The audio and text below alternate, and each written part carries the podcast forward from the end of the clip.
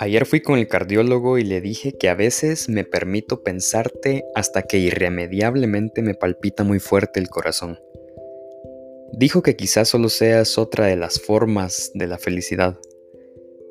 Pero yo creo que lo que cambia el ritmo de mi corazón es verte los ojos todos los días por primera vez.